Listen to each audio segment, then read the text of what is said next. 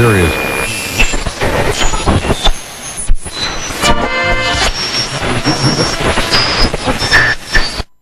Advertencia.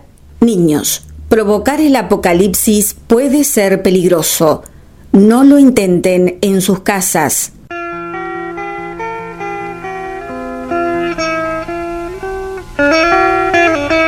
Buenos presagios.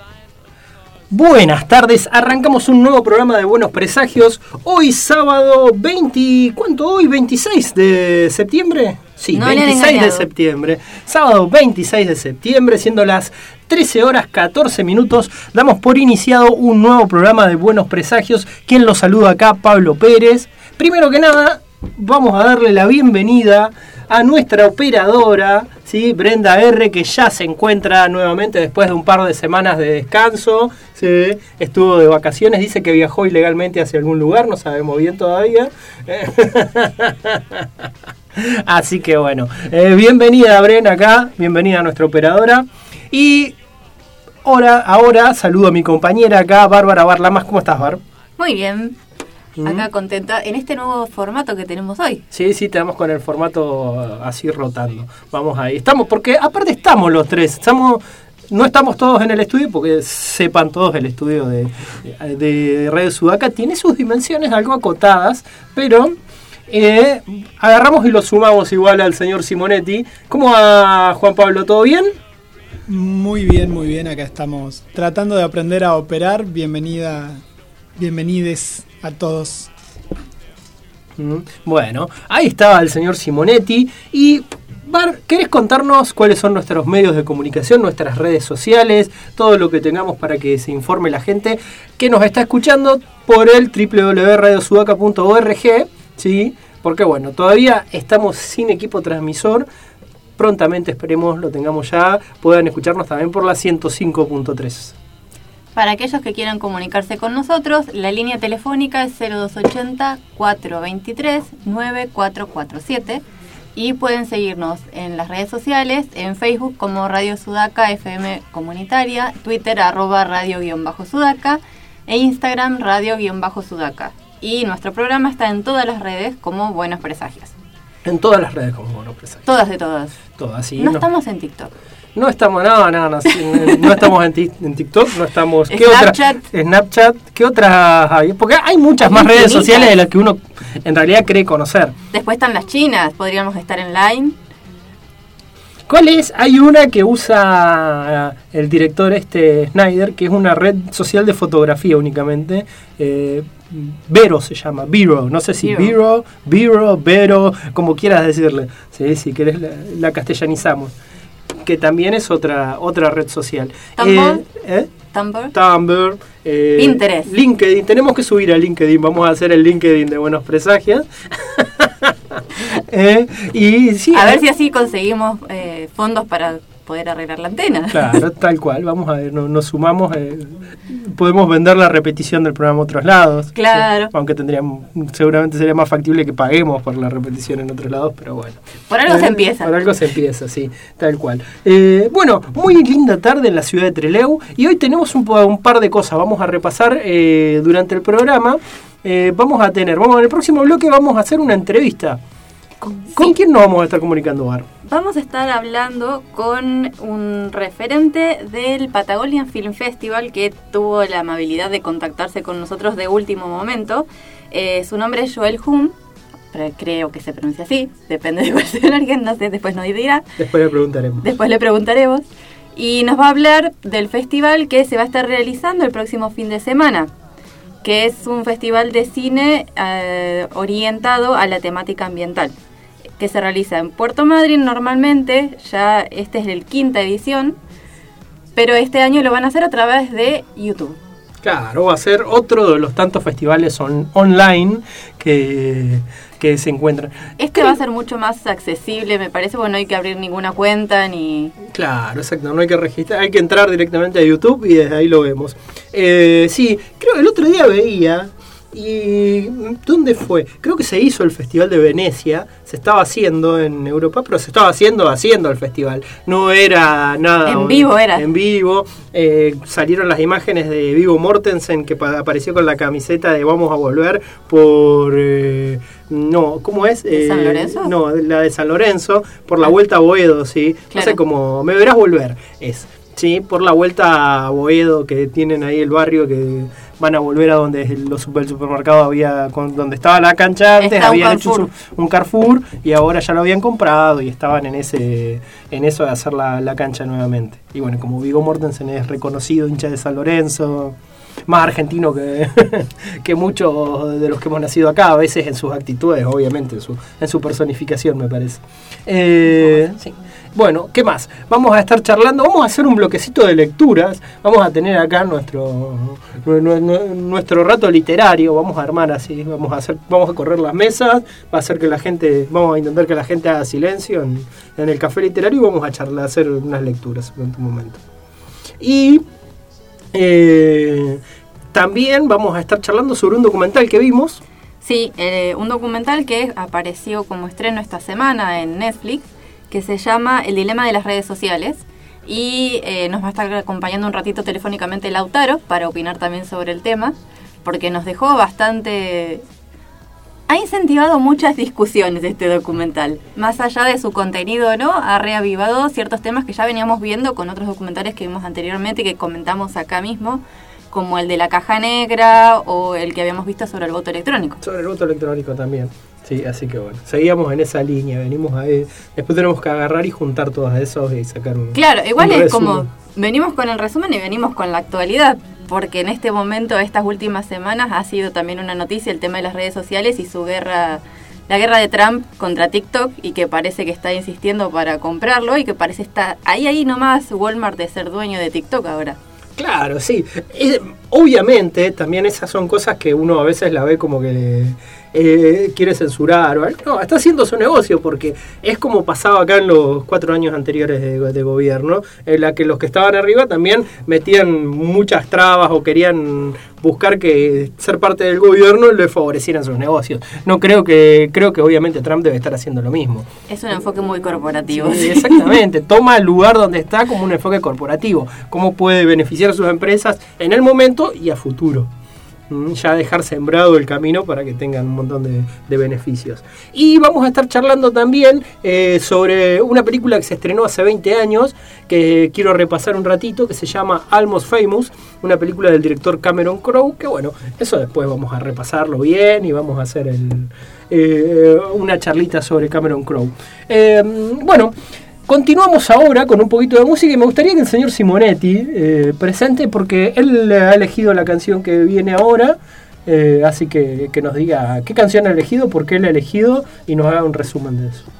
Bueno, elegimos Ojos de Videotapes de Charlie porque se lo merece. Es una canción tan preciosa que bien vale la pena eh, compartirla. Y además eh, surgió en la semana charlando con el Pela Domínguez mientras negociábamos una compra de un libro. Así que bueno, me pareció que estaba bueno para, para el sábado de hoy. Ojos de Videotape de Charlie García. Bueno, bárbaro.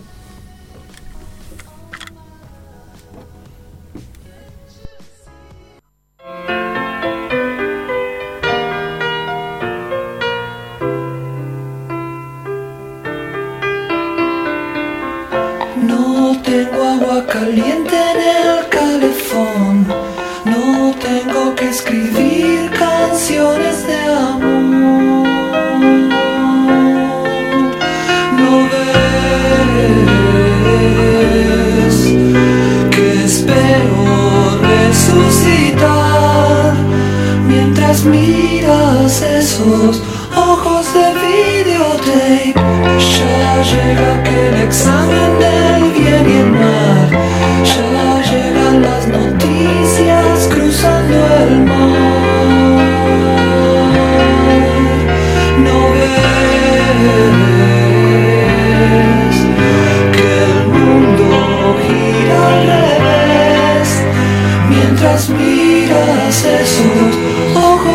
feel your day.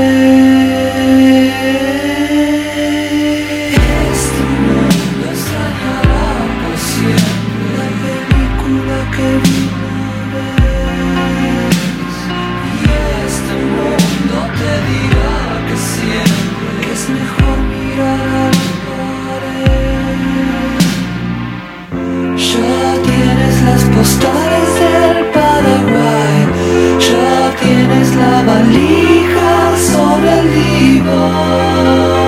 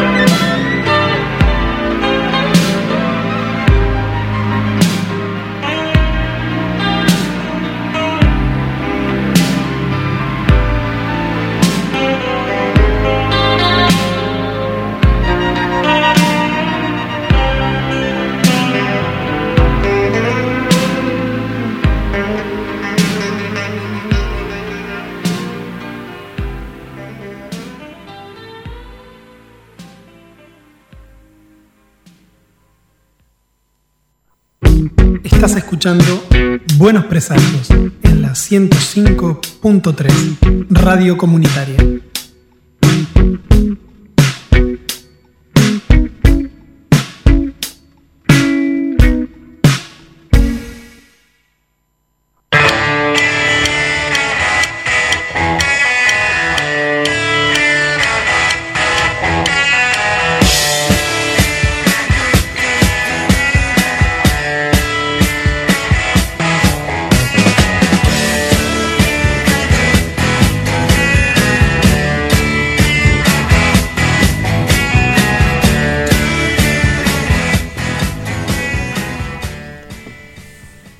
Bloque de Buenos Presagios y ya entramos, son las 13 horas 27 minutos. Bueno, arrancamos un poquito tarde mientras nos organizamos y todo, así que bueno, en nuestro segundo bloque ha entrado casi como 10 minutos 15 más tarde. Estamos en comunicación en este momento con el señor Joel Ham. Eh, Joel, ¿cómo lo pronuncio? La verdad, es algo que no que quiero hacer bien, pues si no no no quiero hacer, no quiero que quede por la mitad tu nombre. Buenas tardes, Joel Hume, sí. Joel Hume. Ah, ahí está, Sí, perfecto. perfecto. Buenas tardes a todos. Claro, igualito. exacto, mira. vos, ¿eh? Muy bien. ¿Eh? Bueno, Joel Hume del Patagonia Ecofilm Festival. Sí, Joel, eh, vamos a charlar un poquito con Joel sobre la organización. Ya es el quinto, la, la quinta edición del festival. Quinta edición del festival, sí, sí, la verdad que increíble que, que bueno, eh, esto es una edición anual, es un festival de cine temático, ¿sí? Con la, temática es ambiental, digamos, o sea, eh, todo lo que va a recorrer el festival, tanto sea películas como actividades especiales, todas las activita- actividades que, que van dentro del festival, están bordeando, eh, obviamente, las temáticas ambientales. ¿Y cómo, cómo se inició? ¿Cómo fue la preparación para el primero? ¿De dónde surgió eh, la idea? Eh, la motivación, bueno, se nota porque es el hecho de llevar eh, el- la conciencia ambiental también, pero ¿cómo fue que se organizaron para arrancar con el festival? Eh, la realidad es que yo estudié ciencias ambientales en, en Buenos Aires y cuando volví empecé a hacer unos pequeños ciclos de, de cine debate, más que todo de cortometrajes acá en la ciudad, en algunos bares, algunos cafés que, que ponían su espacio donde proyectaba alrededor de tres cortos, por ejemplo, de una temática que era forestación o tema agua, eh, iba variando. Y no, vi que, obviamente que había mucha respuesta de la gente, que le interesaba, que, que estaba bueno porque traíamos a alguien que hablaba de la temática a nivel local, entonces era como que Eh, puntualmente la- el- lo que hace el festival en sí, lo que yo creo que generan las películas es eh, dar una mirada global de las problemáticas y las posibles soluciones, ¿no?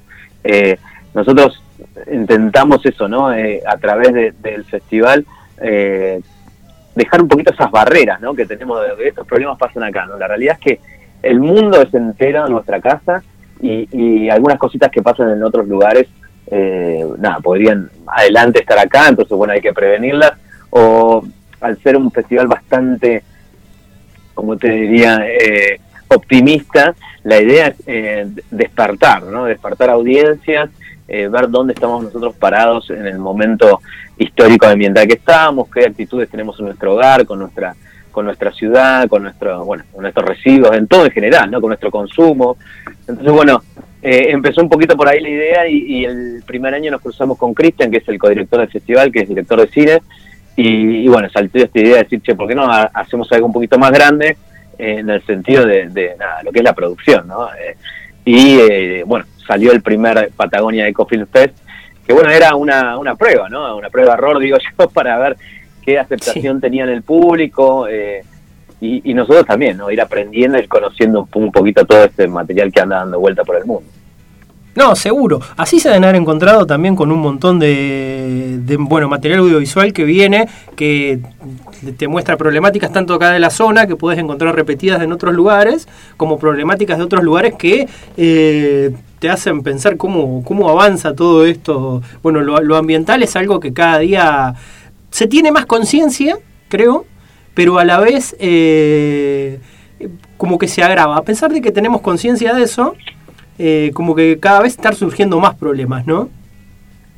Sí, la realidad es que, eh, a mi entender, eh, bueno, hoy estamos viviendo una, una problemática ambiental, ¿no? Todo esto de, de- de que está pasando, de la pandemia, totalmente bordeando las problemáticas ambientales, ¿no? Totalmente, sí. Eh, nosotros cuando decidimos este año, porque nosotros hacemos un festival, un festival presencial, eh, normalmente en un cine donde te llevamos los chicos de las escuelas, donde invitamos a toda la ciudad a participar de forma presencial, a venir de forma libre y gratuita a participar de, de las películas, de las actividades, de las tenemos talleres de cocina, de fotografía, de cine, eh, un montón de actividades y de repente caímos este año con una situación y dijimos, bueno, ¿qué pasará ahora? no ¿Qué, ¿Qué hacemos? Y, y nos sentamos con Cristian y dijimos, mira, me parece que es el año más importante que el festival tiene que estar porque la temática está en auge, digamos, o sea, es el momento donde la gente se está sensibilizando, bueno, las cosas que pasaron en, en la pandemia, ¿no? De, lo- de los lugares, de la limpieza del aire, de, lo- de las, de las especies que volvían a diferentes lugares.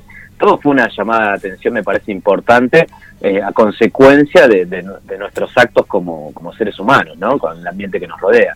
Entonces, bueno, planteamos decir, eh, sería bueno intentar eh, también, eh, nosotros decimos que somos un festival regional, porque es eh, de la Patagonia, pero bueno, poder llegar a toda la Argentina de forma virtual, ¿no? Como que también se nos abri- abrió un abanico de oportunidades muy interesante, que obviamente en un cine, estrenando una película de las que normalmente pasamos, nosotros tenemos alrededor de 200 personas en, en- ahí enfrente de la pantalla y esta oportunidad de online eh, va a generar, eh, espero que bueno, muchísimas personas más puedan tener acceso a estos materiales, ¿no? que no se encuentran en otras plataformas y que yo digo siempre soy inafortunado porque recibo alrededor de 500, 600 películas por año para ver eh, y, y aprendo un montón, como vos decís, porque hay temáticas que ni me imaginé que andaban por ahí, ¿no?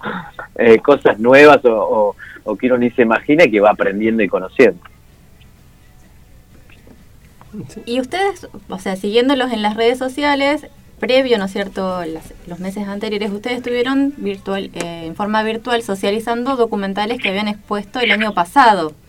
Claro, sí, sí. La idea fue, eh, primero también ir viendo un poquito la respuesta del público a este nuevo formato, que la verdad que fue muy buena, y después eh, esto de- del, del pez en cuarentena, ¿no? De, de decir, bueno, dando tanto material que anda dando vuelta en las redes y, que la gente ahora se tiene que quedar en su casa, un poquito más guardado, ¿por qué no? eh, acompañamos un poquito eso con bueno, un material que nosotros eh, fuimos teniendo año a año y que bueno, los directores obviamente les escribimos para, para pedir los derechos, para tener un poquito de, de acercamiento al público a través de lo online, ¿no? Eh, de nuestro, eh, por si alguien lo quiere ver, es en el YouTube del Patagonia Eco Film Fest. Ahí tenemos alrededor de unas 12, 13 películas para ir visualizando y algunas ganadoras y otras que han partici- participado en diferentes años del festival. Va a estar todo en el canal de YouTube del festival. Todo en el canal de YouTube. Sí, sí. entonces a- para ver a, a gusto. Van a hacer su, eh, su propio servicio de, bueno, de- no diríamos streaming, porque bueno, YouTube es algo así también, pero eh, va a estar entonces a, a gusto de quien quiera ver los títulos. ¿Puedes mm, decirnos, Joel, alguno de los títulos, que por lo menos tirar dos o tres recomendaciones? No te voy a decir que te pongas ¿De a este enumerar todos, ¿sí? Alguna de las Sí. recomendaciones de este año, es decir, los imperdibles para vos. Sí, perfecto. Mira, eh, todo el festival va a ser a través de nuestra página web, ¿sí? Sí. O sea, de ahí uno pueda- va a poder ir a diferentes enlaces, principalmente los largometrajes en competencia, porque es una competencia donde está cortometrajes, largometrajes y la sección de cortometrajes patagónicos, que es muy importante para nosotros. Eh, todo a través de la página web y algunas cosas van a ser virtuales por eh, la plataforma de Facebook. Ahora, eh, a mi recomendación, Cristian siempre se enoja porque dice, eh, no podés, viste, porque uno es el director y no, no, no tiene que tener No tenés claro, exactamente. Sí, sí, yo Pero sabía que te iba a poner eh, que No, yo me po- quedo tranquilo. podía venir esa respuesta. Claro, yo sabía que podía venir esa respuesta, pero igual, digo. No, no, totalmente, no, quédate tranquilo. No, yo siempre le digo, mira, yo me encargo de hacer la curaduría que de esas 600 películas, elegir para mí entender lo que son los ocho largos mejores para presentar en el año, y la realidad es que hay un jurado que elige la película ganadora, que es más, lo, lo creo que lo va a hacer hoy. Así que yo no, me saco ese peso de encima, no puedo hablar tranquilamente de las películas. La realidad es que hay ocho largos increíbles, se trabajó muchísimo este año eh, bordeando la temática de la alimentación y los sistemas de productor, eh, productores de alimentos, que es muy interesante. Eh, hay dos películas argentinas en competencia que no pasaba en los cinco años, no hubo tantas películas en la selección oficial. Eh, una es la de Andrés Carrasco, que es una película increíble, no sé si lo ubican Andrés, un hombre que eh, descubrió eh, las malformaciones por el tema del glifosato. Eh, hay una película argentina que se llama De vuelta al campo, que es un peliculón, porque habla un poquito de esto, ¿no? Del sistema de producción, de cómo volver un poquito a, esta alimentación un poquito más sustentable, a ver qué, qué es lo que estamos nosotros metiendo en nuestra boca, en nuestro cuerpo y en nuestro alma, ¿no? Y obviamente, a mi entender, una de las perlitas de, de- del festival es una película donde estamos trabajando en estos momentos, haciendo los, los subtítulos para que pueda participar del festival. Es una película que se llama Watson, que es una película muy eh, grande presupuesto hecha en, en- Estados Unidos y eh, habla un poquito de- de- del capitán Paul Watson, que fue el creador de Greenpeace y él después deja a Greenpeace para formar lo que es Sea Shepherd, eh, Internacional y obviamente en su lucha contra la caza de ballenas, de, de tiburones y cuidado de, lo que es todo el mar, ¿no? Porque bueno, obviamente eh, nosotros nuestra sede es Madrid y, y estamos bordeados de mar, entonces bueno, la temática siempre tiene que estar presente en el festival. Pero secciones, hay secciones de música, hay secciones de, de lo que va a ser el mini pep, que son películas para chicos, eh, muy buenas este año. Eh, hay diferente, una sección que se llama Naturaleza y Vida Silvestre, que son los clásicos documentales que veíamos de, de National Geographic, que quedábamos locos con esas imágenes. Bueno, pero claro, viste uno, porque la realidad es que cuando a mí me, me- la gente me dice, ¿qué es el cine ambiental? Todos se imaginan eso, ¿no? La gacela escapando y el, y el león atrás. pero Aquí pero podemos bien. ver el ritual. Claro, pero, pero la realidad es que, bueno, uno va tratando de también de acercarle esto a través de las ficciones, a través de lo, de lo que es la animación, o sea, porque es muy amplio, ¿no? La, la temática. Pero bueno, contentos porque la realidad yo siempre digo, eh, no- nos hemos encontrado con lindas críticas y bueno, la gente año a año espera el festival, eh, entiende que lo hacemos a corazón y, obviamente eh, es totalmente inclusivo de entrada libre y gratuita todas las actividades, eh, que va a haber muchos talleres también este año de alimentación, de fotografía. Vamos a hacer una versión en autocine quizás acá en Madrid y por la televisión eh, pública, Canal 7 de Rawson, vamos a estar proyectando también, porque bueno, eh, no todos tienen la posibilidad de acceder a una computadora o a internet, entonces es interesante poder llegar con la, la educación ambiental a, todos los puntos. ¿no? Claro, bueno, y más a un canal público que llegue a, casi toda la provincia, o a gran parte por lo menos. Es la verdad que está muy bueno. Sí, eh, genial todo lo que plantean, la verdad que ya nos vamos anotando, ya acá con Bárbara estuvimos ya armando entonces. El listado, vamos el- armando, sí, sí. El listado. Sí, sí, sí, sí. Eh, chusmé en la web porque creo, bueno, la tratamos de, la armamos nosotros a la web, todo eso, todo el festival es autogestivo y, y, bueno, esperemos que sea práctica para que, que, bueno, cada uno pueda elegir y anotarse ahí. Yo siempre digo, bueno, es la posibilidad de lo que no podíamos hacer en el cine de tener la cervecita y la picadita o algo ahí a mano, eh, eh, va a ser una posibilidad de, de a las 8 o las 10 que están los largometrajes en competencia poder sentarse y disfrutar, porque es material que no se ve en ningún lado. ¿eh? Yo siempre digo, eh, ojalá este material llegue a Netflix o, o a lugares donde tenga más acceso, pero la realidad es que es muy exclusivo y bueno, nosotros estamos fomentando de que cada vez tenga más accesible, sea más accesible a la gente. ¿no? No, sí, bueno, y de hecho también es algo eh, normal que nunca vamos a ver en grandes medios eh, algunas algunas proble- problemáticas eh, ambientales, porque bueno, también afectan directamente a los dueños de eso en general. Principalmente, por ejemplo, como decías, la, lo que es la alimenticia, es muy raro que veamos algo sobre el glifosato en un medio de comunicación. Totalmente. La- la- mira, yo siempre digo, el festival no tiene una bajada de línea, el festival es, eh, son historias contadas, las películas son las estrellas de- del festival y todo es como un director cuenta una historia, ¿sí? O sea, hay que entender muy bien eso porque cuando nosotros vemos una película de, de lo que sea, Transformers, decimos, no, ah, hay Transformers acá a la vuelta. No, es una ficción, es una forma de que un director cuente una historia. En el género documental se plantea algo muy interesante, que ah, generalmente las historias son reales, eh, pero depende de cómo un director cuente la película, es cómo nos va a llegar. Ahora, lo interesante es, y lo que plantea el festival es, después yo, ¿qué opino de esto? ¿Qué sé? ¿Qué me gustaría cambiar en mi casa? ¿Qué me gustaría cambiar en mi forma de pensar?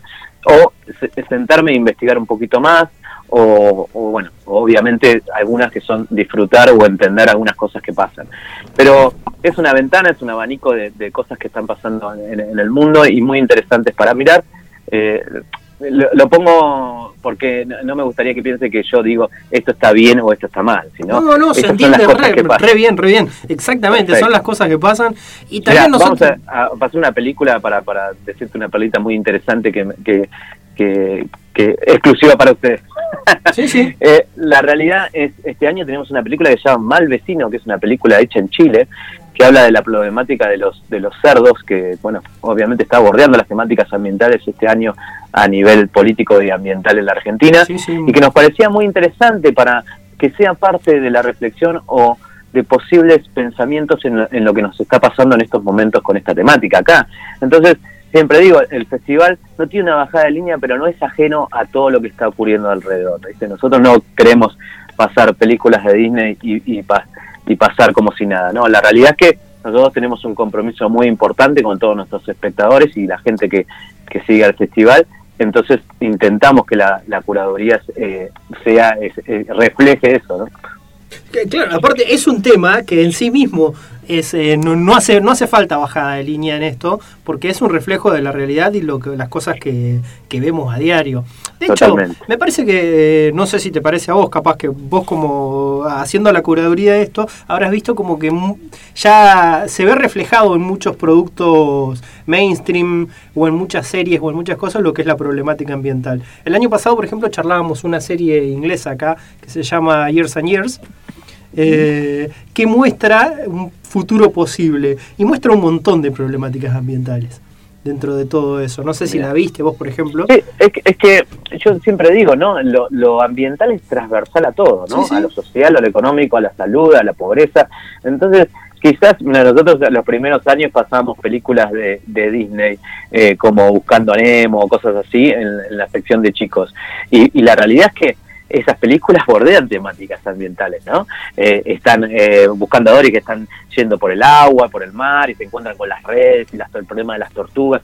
O sea, las temáticas están bordeando todo el tiempo. Lo que hace el festival es, quizá tiene películas más enfocadas a la temática, pero como vos decís, hoy en día en muchísimas cosas que observamos está lo ambiental dando vuelta ahí, ¿no?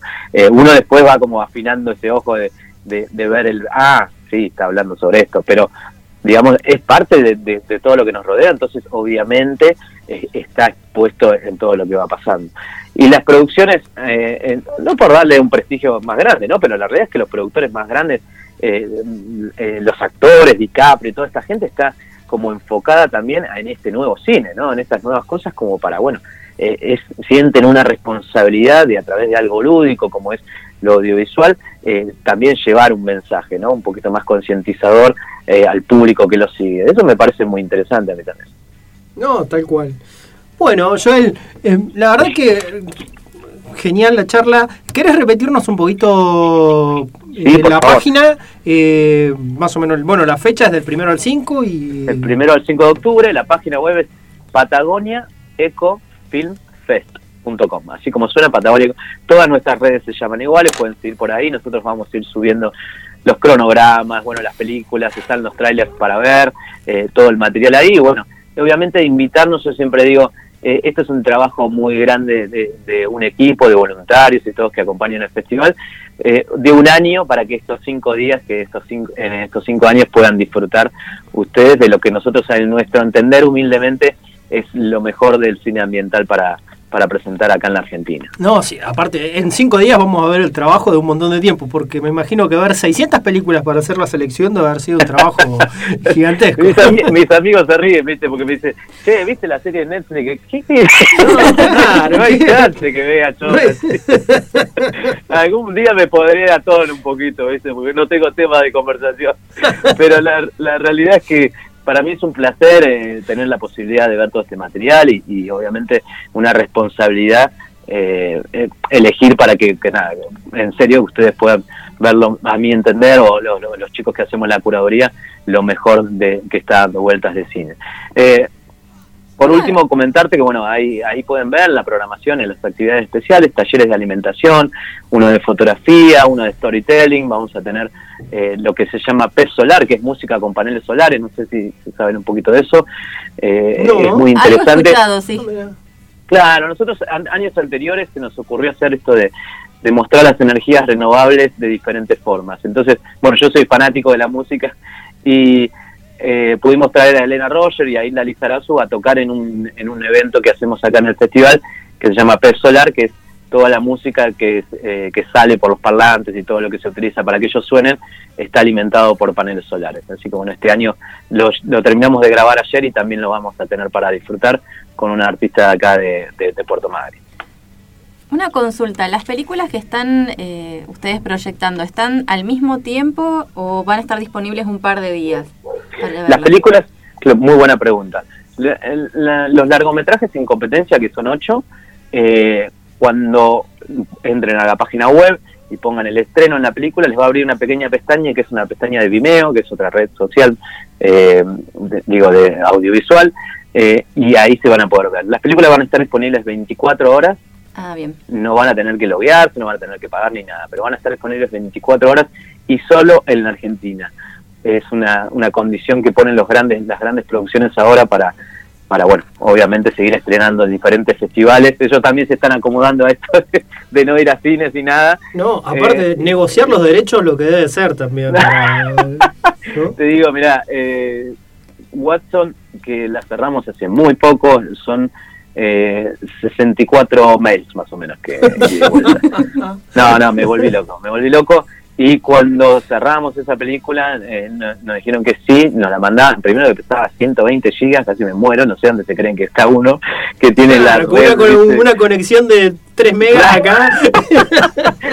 Y después de que no tenían hechos los subtítulos, casi me agarra un ataque y le digo, ¿en qué cabeza se, se le ocurre que en Argentina vamos a ver una película en inglés? Eh, ¿Sabés que cuando dijiste eso, estamos armando los subtítulos, hace un ratito yo me quedé pensando, qué laburo, por favor. No, no, no, terrible. Hay unas chicas en Buenos Aires y otra acá en Mares, son un grupo de, de ocho, ocho chicas haciendo la traducción y después un archivo, ¿no? Porque no es un archivo de Word, es un archivo que se llama SRT, SRT. que es de subtítulos, y lo tienen que armar de cero, o sea... eh, Sí, eh, Por eso digo, sí, por eso digo eh, es muchísimo trabajo, pero bueno, es, es un estreno latinoamericano, en Latinoamérica no se vio esa película y vamos a hacer el primer festival en pasada, entonces eh, tenemos el honor de, bueno, de trabajar todo lo que, lo que sea para tenerla, ¿no? Bueno, nos comprometemos todos a ver Watson y a, y a- y a Sí, sí, sí. sugerirla por todos lados para que el esfuerzo, eh, la verdad, que se vea reflejado. No, bueno, la realidad es que todas las películas para mí van a ser increíbles, pero bueno, eh, eh, disfrútenlas, hay un poquito del mar, otro,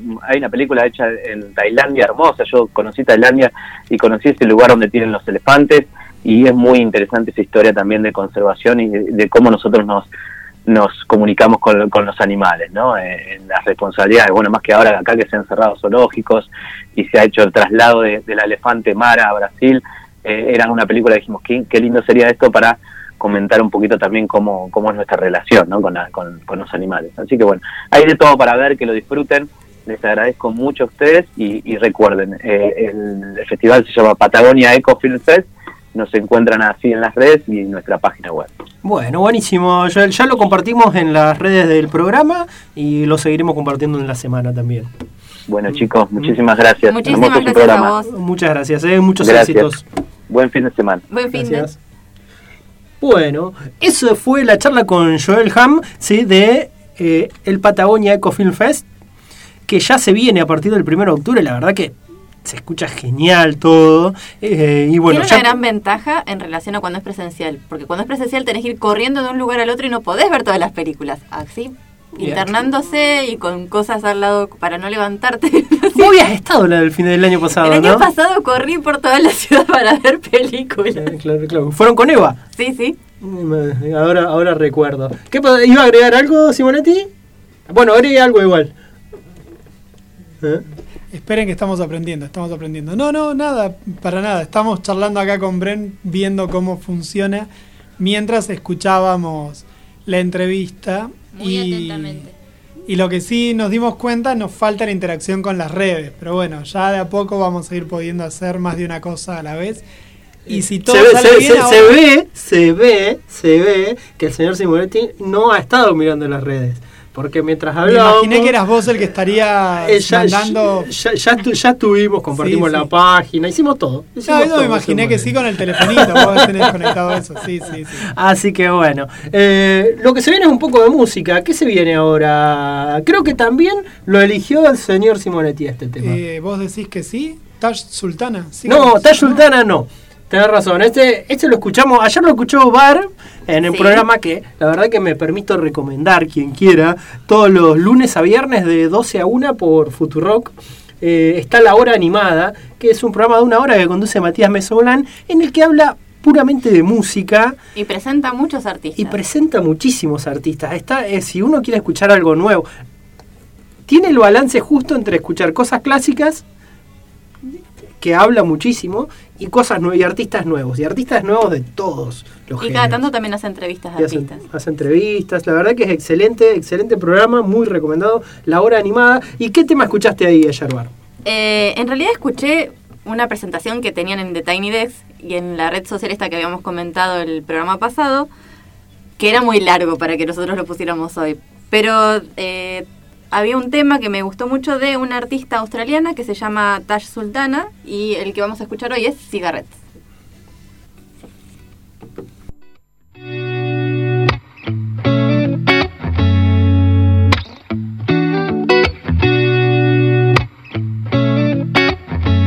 Got a pack of cigarettes, 25 in a deck. Don't you this shit is not gonna solve your. Why don't take a step closer to the edge, my? Don't you see my thoughts are drowning in the unclear? I got a penny for your thoughts.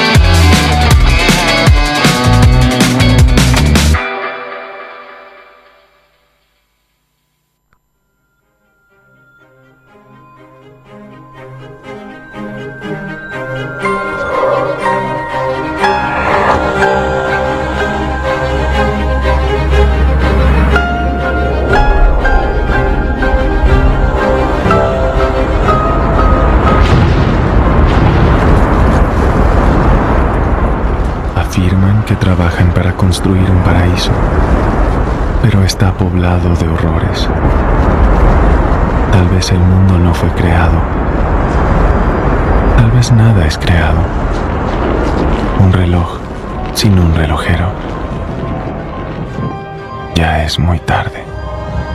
Siempre lo ha sido y siempre será muy tarde.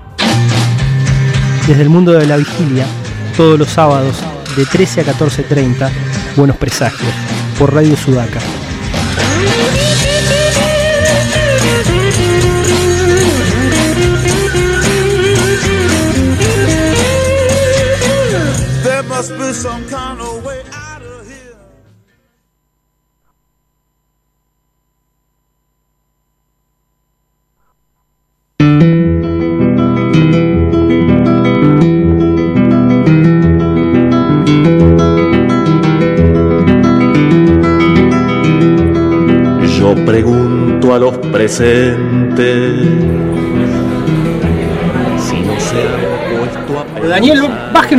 un, poco la. Baje un poco la voz, Daniel, ahí está. Y los presentes también, un poquito. Vamos a, vamos a leer un poco, así que por favor el resto que baje un poco la voz. Sí, vamos. Estamos, estamos acá limpiando el escenario, por favor, porque vamos a subir a hacer unas lecturas acá en Buenos Presagios. ¿sí? La gente alrededor, bueno, habrán escuchado, hay mucha vociferación, pero bueno. eh, vamos a, a iniciar este ciclo de lecturas, este bloquecito. Acá, eh, el hombre que está tocando la guitarra, por favor, un poquito más bajo. Ahí está. Y ahora el señor Juan Pablo trajo una lectura. ¿Qué, va a leer, Juan?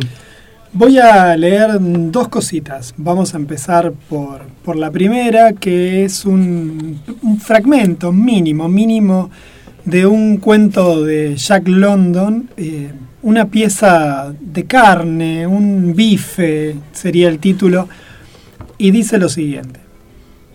Con el último trozo de pan, Tom King limpió la última partícula de salsa de harina de su plato y masticó el bocado resultante de manera lenta y meditabunda.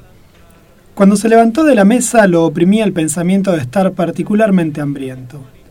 Sin embargo, era el único que había comido. Los dos niños en el cuarto contiguo habían sido enviados temprano a la cama para que durante el sueño olvidaran que estaban sin cenar. Su esposa no había comido nada y permanecía sentada en silencio mirándolo con ojos solícitos. Era una mujer de la clase obrera, delgada y envejecida, aunque los signos de una antigua belleza no estaban ausentes de su rostro. La harina para la salsa la había pedido prestada al vecino del otro lado del hall.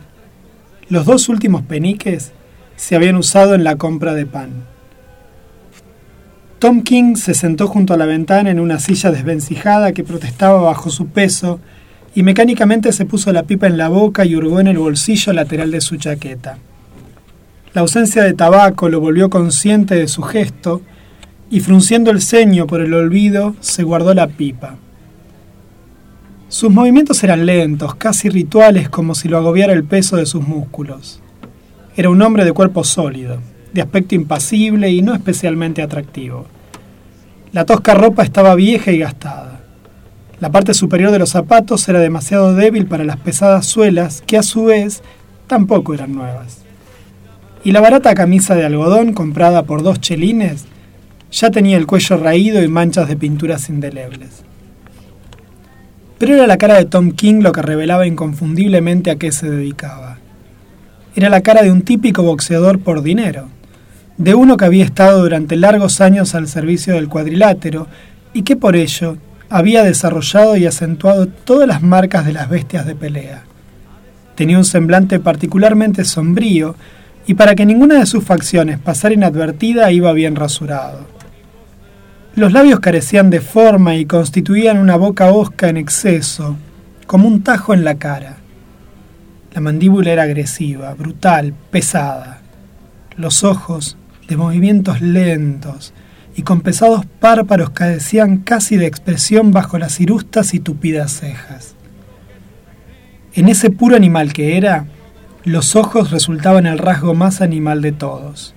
Eran somnolientos, como los de un león, los ojos de una bestia de pelea. La frente se inclinaba abruptamente hacia el cabello que cortado el ras mostraba cada protuberancia de la horrible cabeza. Completaban el cuadro una nariz dos veces rotas y moldeada por incontables golpes, y orejas deformadas, hinchadas y distorsionadas al doble de su tamaño, mientras la barba, aunque recién afeitada, ya surgía de la piel dándole al rostro una sombra negra azulada. Era realmente la cara de un hombre al que temer en un callejón oscuro o en un lugar solitario. Sin embargo, Tom no era un criminal ni había cometido nunca un acto delictivo. Más allá de algunos altercados comunes en su modo de vida, no le había hecho daño a nadie. Ni tampoco había provocado reyertas. Era un profesional y reservaba toda su brutalidad combativa a las apariciones profesionales. Fuera del ring era lento, afable y en los días de su juventud, cuando el dinero abundaba, había sido tan manirroto que terminó perjudicándose. No era rencoroso y tenía pocos enemigos. La pelea era un negocio para él. En el ring pegaba para dañar, pegaba para herir, pegaba para destruir. Pero no había animosidad en ello. Era una mera profesión. El público se reunía y pagaba para ver el espectáculo de dos hombres que se noqueaban. El ganador recibía la mayor parte de la bolsa. Cuando Tom King enfrentó a Wolomulu, el patán, 20 años antes, sabía que la mandíbula de su contrincante llevaba apenas cuatro meses recuperándose después de una fractura durante un combate en Newcastle. Y Tom se había concentrado en esa mandíbula y la volvió a fracturar en el noveno round. No porque abrigara malos deseos respecto de Patán, sino porque era el medio más seguro de noquearlo y ganar su parte de la bolsa. Tampoco el Patán abrigaba, malos deseos contra él. Así era el boxeo. Ambos lo sabían y lo aceptaban.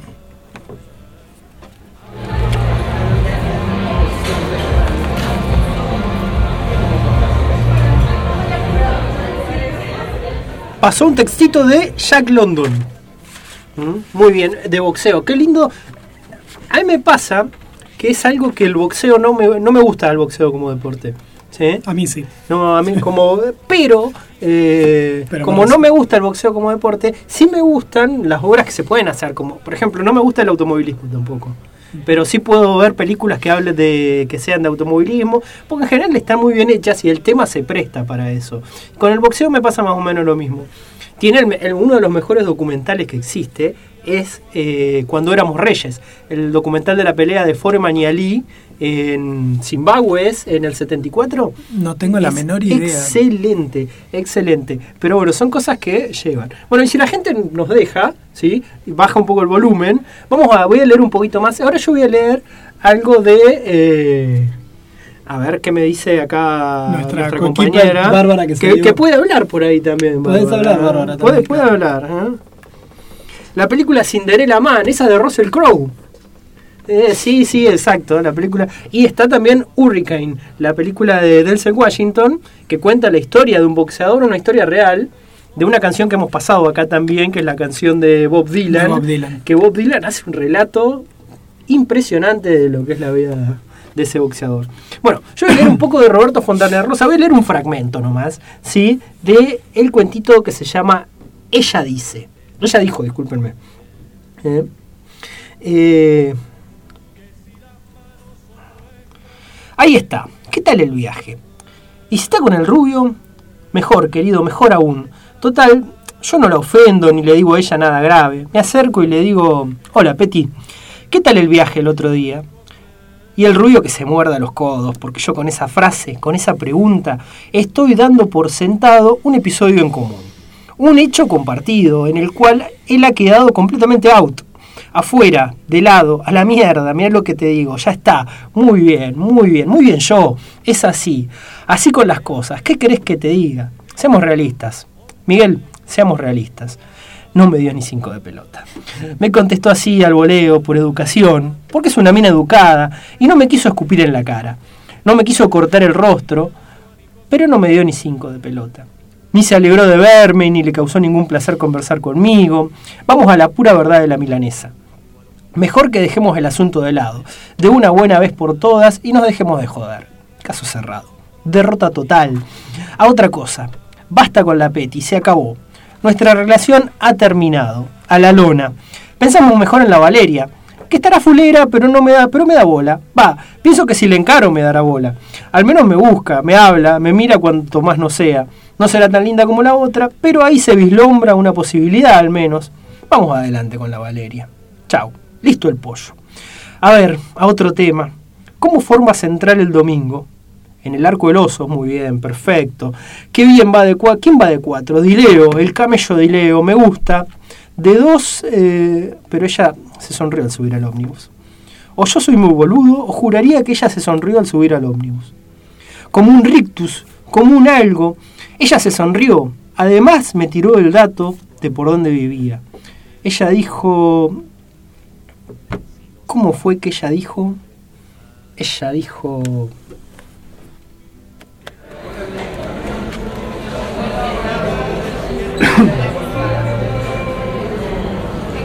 bueno, silencio por favor, sí, silencio que ahora sigue mi compañero que va a leer, ¿qué va a leer Juan?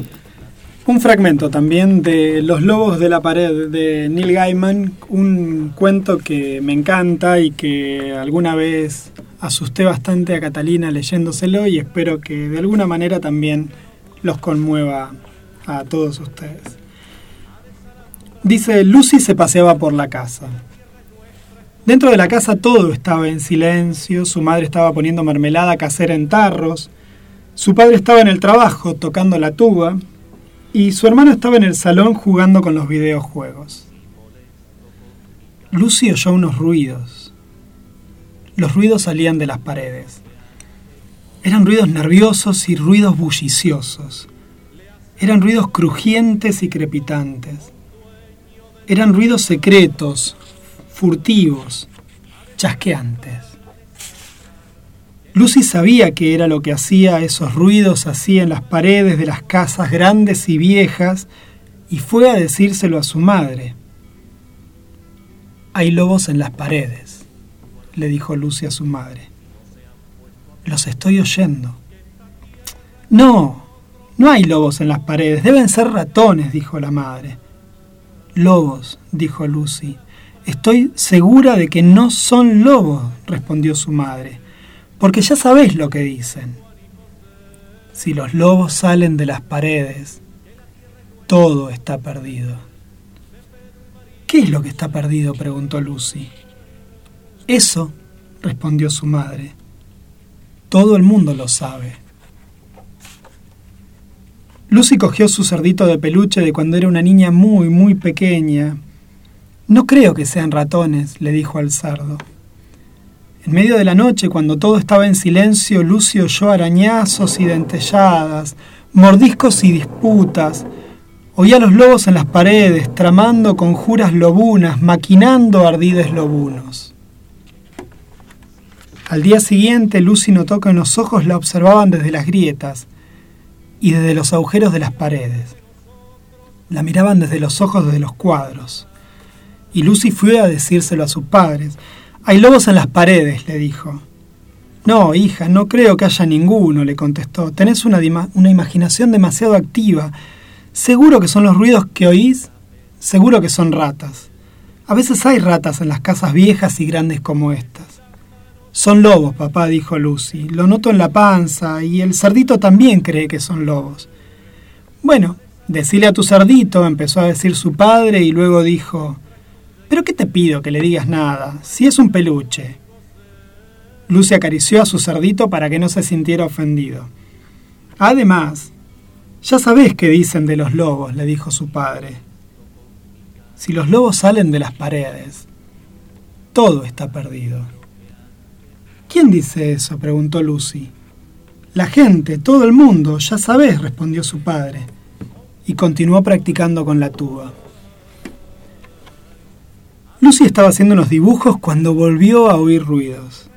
Un arrastrar, un farfullar y repiquetear en las paredes. Hay lobos en las paredes, le dijo a su hermano. Son murciélagos, contestó él. ¿Crees que son murciélagos? le preguntó Lucy. No, dijo su hermano. Creo que vos sos un murciélago y se largó a reír mucho rato de su chiste, aunque no era un chiste especialmente bueno. Yo no soy un murciélago, dijo Lucy. Te digo que hay lobos en las paredes.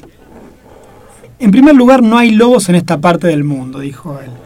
En segundo lugar, los lobos no viven en las paredes, solo lo hacen los ratones y las ratas y cosas por el estilo.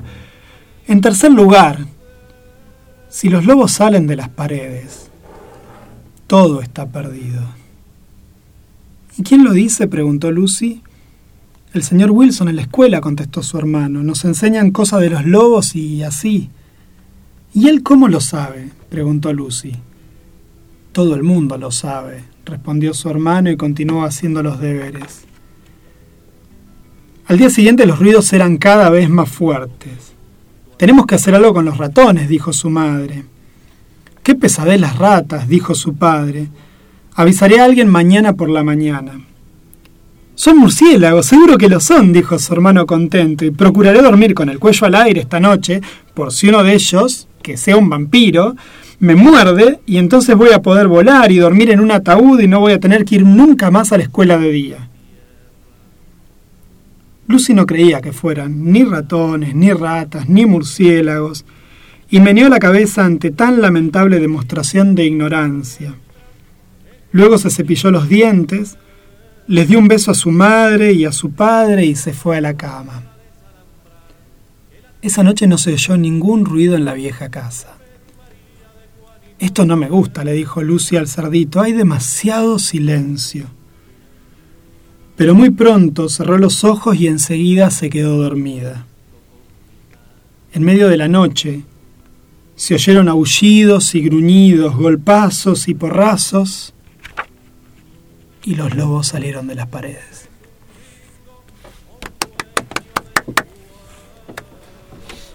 Una pequeña obrita de Neil Gaiman dibujado por Dave McKean, que es una gloria total. Hermoso, hermoso libro, sí. No se puede leer esto sin mirar los dibujos que tiene, las ilustraciones. Ahí subimos una fotito, subimos una, una, una history de Instagram ah, para, para que vean todos. Así que, bueno, y ahora nos vamos con un poco de música al siguiente bloque. ¿sí? Eh, No tengo idea. Sí, Porque tenés no lo- idea. ¿lo Porque elegí yo? Lo que se viene es Vera Spinetta. ¡Ay, sí! qué, el disco nuevo. Por Eh, Dios, sí, qué bueno que está. eh, elegí un tema, el mismo que tiene el nombre del disco, porque cuando me pasaste, me pasaste el disco completo. Pasé el disco completo porque Así que no, no, no sabía. Y bueno, lo que se viene es terzo de Vera Spinetta.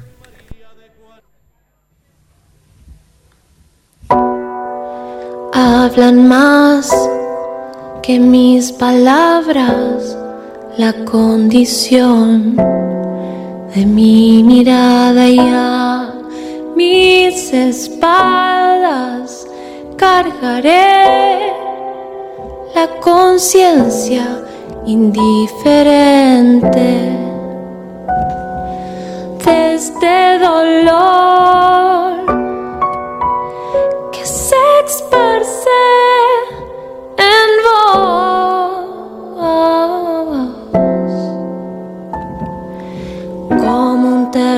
autómata que se aproximará y nada puede ya interponerse aquí. El deseo se partió. Temprano, escondió. La salida y lento costeando lo trazado del camino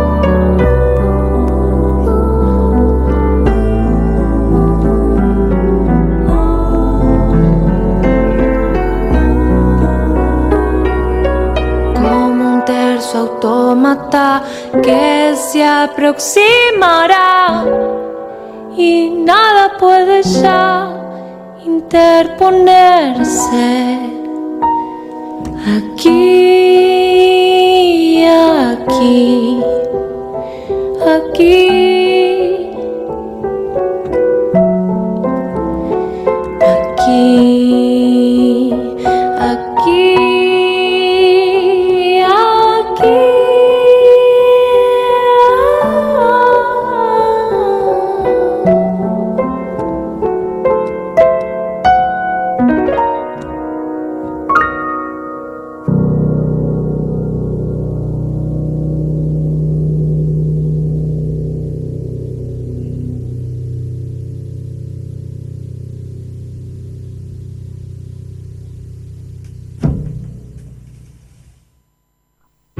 Estás escuchando Buenos Presagios en la 105.3 Radio Comunitaria.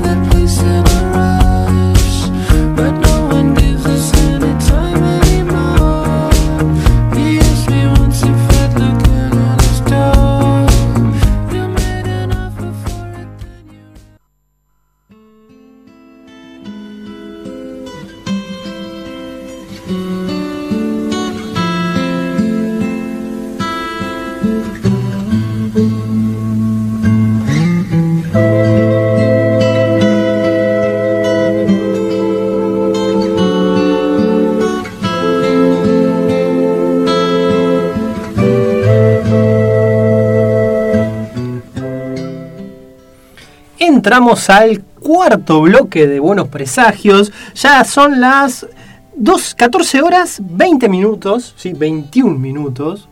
Y vamos a. Estamos escuchando de fondo, creo que a una de las bandas insignia de lo que es la década del 70, eh, Led Zeppelin.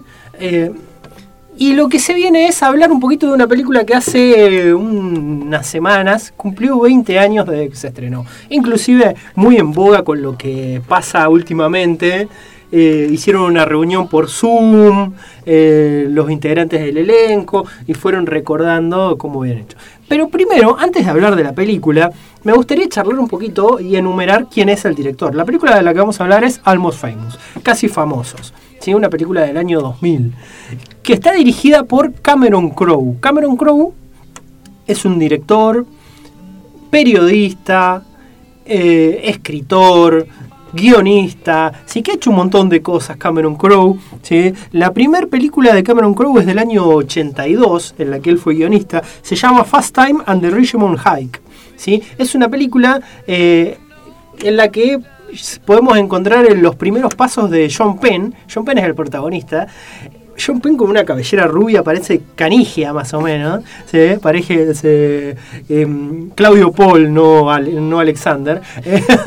Era jovencito Claro, en esa época. claro, sí, le- les decimos a nuestros oyentes más millennial que capaz que lo conocen al emperador, pero no, no al hijo del viento. eh, que, eh, bueno, era exactamente, era como una especie de Claudio Paul Canigia, eh, John Penn en esa película. Una película de. La típica película, la comedia de. um, eh, la comedia picaresca de secundaria, bueno, esa es. Es un libro que él hizo, ¿sí? Que se lo compraron enseguida para hacerlo guion de televisión. Eh, guion de cine. Y bueno, y le hicieron la película, la película tuvo mucho éxito, estuvo John Penn, Jennifer, Jennifer Jason Leigh, también fue una de las actrices que saltaron a la fama. Se caracteriza por sacar actores que después van a ser actores del mainstream. Sí, sí. Y, y tiene, sí, tiene eso. Eh, él empezó su carrera siendo muy joven, eh, Cameron Crowe, ¿sí? Teniendo 15 años aproximadamente, empezó a cartearse con la gente de la Rolling Stone. A mediados de los 70, la revista Rolling Stone es una revista que era eh, que es todavía muy reconocida eh, porque la, la revista principal en cuanto a música. Y bueno, tenía grandes escritores, personas críticos de música, y él empezó a escribirles y les empezaron a publicar notas en la revista Rolling Stone. Y siendo muy joven empezó a salir de gira con algunas bandas a cubrirlos. ¿sí? Eh, eh, salió con los Allman Brothers Band, Len Zeppelin, eh, los Eagles, ¿sí? hizo notas sobre ellos y los cubrió y todo siendo un adolescente. Después se vio cortada porque la revista se trasladó a Nueva York. Cuando la revista se traslada a Nueva York, él se queda por la zona de Los Ángeles y se queda viviendo por ahí y empieza a hacer trabajos de guionista de cine. Y hace el libro este, Fast Time and the Richmond High. Y también empieza a, a trabajar en, la, eh, en lo que es el ambiente de Hollywood. Al trabajar en el ambiente de Hollywood, después, bueno, trabaja, hace diferentes guiones, una película que se llama The Wild File, Wild, Wildlife, dirige su primera película, se llama Say Anything, que no tiene tampoco, no tiene mucho éxito, pero sí tiene éxito una de 1992, que se llama Singles, que es una película que todos seguramente habremos visto alguna vez en ISAT, capaz, ¿eh? es una película con Brigitte Fonda, ¿sí? y Ethan Hawke, en la que cuenta la historia de diferentes solteros que viven en un condominio de departamentos. Es muy interesante, es muy divertida, está buena. Y la banda de sonido, ¿sí? con todos grupos grunge de principios de los 90, es como que la pone muy en boga. ¿sí? Después agarra y de ahí pasa hasta el año 1996, donde dirige, escribe y produce una película que es muy conocida y que todos han visto alguna vez, esta sí que la he visto todo, que es Jerry Maguire. ¿sí? La película de mm, eh, Tom, Tom Cruise, ¿sí? la, la famosa película de Tom Cruise, René Zellweger y... La escena que siempre se fue repitiendo después de muchas sitcoms. Sí, You Had Me at Hello. Fase clásica. Tiene varias frases, frases clásicas. Tiene la otra que es eh, Show Me the Money también, de Cuba Gooding Jr., que Cuba Gooding Jr. ganó el Oscar a Mejor Actor de, De reparto. de reparto por esa película. Bueno, fue una película que le fue re bien, fue un éxito todo, y eso dio el pie para que Cameron Crowe pudiera hacer la película que él quería. ¿sí? La película que él quería era una película autobiográfica que justamente hablaba de un adolescente ¿sí? de 15 años que eh, se contacta con algunas revistas muy especializadas en música a mediados de los 70 y empieza a escribir y empieza a seguir una banda. ¿sí? O sea que es una especie de eh, semi-autobiografía la que hace con casi famosos. Igual si vemos el personaje principal y lo tomamos como autobiográfico, se percibe de forma bastante particular el Sí. director. Claro, exactamente. ¿Eh? ¿Cómo lo ves vos? A ver. Y se considera él como muy avanzado para la gente de su edad, como un incomprendido, pero al mismo tiempo un enamorado de la música, que va aprendiendo. Es bastante muy bueno consigo mismo. obvio, obvio, sí. Eh, está buena la escena. La película me gusta mucho cuando al principio eh, es un nene. Viste que tiene una escena, unas escenas, unos minutos que lo muestran de 10 años. Que no sabes cuántos años tiene. Que no sabe cuántos años. Él, principalmente él no sabe cuántos años tiene porque Ese la madre. La madre lo engañó y lo hizo cursar como tres años adelantado. Desde ¿sí? los cinco años que le mentía. La que le mentía con la edad que tenía y él estaba yendo a la secundaria y en realidad tenía 10 años. Y se veía diferente con los otros chicos que eran todos más grandes, lo cargaban porque no tenía vello público, lo cargaban por un montón de cosas. Lo que tiene general es que en ningún momento tiene complejo de inferioridad. Él encontraba la vuelta para sentirse muy bien consigo mismo siempre. Exacto. ¿sí? Bueno, ahí también aparece en la película, eh, al principio como su mentor, eh, Philip Seymour Hoffman, haciendo de Lester Banks. Lester Banks, el periodista que hace Philip Seymour Hoffman, es un periodista que existe de verdad. Sí, que es muy famoso en Estados Unidos, fue muy famoso en los años 70, crítico especializado de música. Y bueno, y lo hace uno de los mejores papeles de Philip Seymour Hoffman. La verdad que uno. eh, justo el otro día eh, Gastón Sirixman lo po- ponía. Saludos a Gastón que debe estar escuchando. eh, que es, lo ponía como en Mi novia Polly como su, su mejor papel. Que también es un papel excelente el de Philip Seymour Hoffman. Ahí. Y en esta película también me parece que es muy bueno. Y en Magnolia. Eh, Es muy versátil como actor. Muy, ha hecho muy- todo tipo de películas. bueno, acá el personaje de Patrick Fugit, se llama el actor que hace de William, que vendría a ser el, el actor que encarna a- a- al director, a Cameron Crowe, va recorriendo justo con una banda, una banda inventada, una banda que vendría a ser un mix de diferentes bandas. ¿sí? Eh, hay una banda que se llama Stillwater igual en los 70, pero que bueno, nada tiene que ver con esto. Eh, es un mix de diferentes bandas que usó para eso. Principalmente hay muchas referencias a Led Zeppelin. Dicen, dicen, no me fijé, que el actor Billy Kudrup, el actor que hace de, de, de Russell, el protagonista, uno de los protagonistas, el guitarrista de la banda, que sigue William, es muy parecido, pero muy, muy parecido al guitarrista de, de, de, de Allman Brothers Band, que es una de las bandas ahí que, que también aparecen nombradas al principio de la película. Eh, dicen que es idéntico, idéntico. Y bueno, va siguiendo esta banda, cuentan la historia. Y también hay un personaje muy importante que es el de Penny Lane, el de Kate Hudson. Otra actriz que a partir de acá se hace muy conocida. salta, salta la fama. Lo que tiene también es como bastante enigmático, porque no es una groupie, porque la película básicamente trata el recorrido de una gira en la que participa este niño periodista en el que justo coincide que la Rolling Stone le encargó un artículo. Sí. Y se encuentra con este personaje femenino que es medio difícil de encasillar. Porque ella se define de una forma, el contexto la define de otra y el personaje principal la percibe de otra. Son como tres personas en una. Yo- es- ella dijo que no eran, viste que al principio de la película, ni bien aparece lo, lo, marca, dice, no somos groupies, somos banderas, dice, Eh, que nosotros ya dejamos, estamos en un estado más allá y representamos a la música, lo que de verdad... Que de que verdad importa en que realidad. de verdad importa, sí, sí. Eh, se tienen también en una estima muy alta y está bueno. El personaje es, muy lindo y cómo la hacen aparecer a, a Kate Hudson cada vez que viene es como que la cámara se enamora de ella y te la muestra muy angelical. Me, me encantó cómo, cómo aparece. Muy Tan- angelical, pero al mismo tiempo muy estratégica. muy estratégica, sí. Ella y después está la presentación, la primera vez que yo la veía, no, miento, ya la había visto en la lección de piano a Anna Paquin. Sí. Eh, Ana Paquin acá haciendo de Poluxia. eh, también eh, otro personaje muy lindo. Son todos como un montón de personajes. Hasta el más chiquito tiene, tiene algo. Y son todos actores que después salen a la fama. Está Jimmy Fallon. Sí, Jimmy también. Fallon haciendo del representante de... Muy bien, muy ácido el personaje.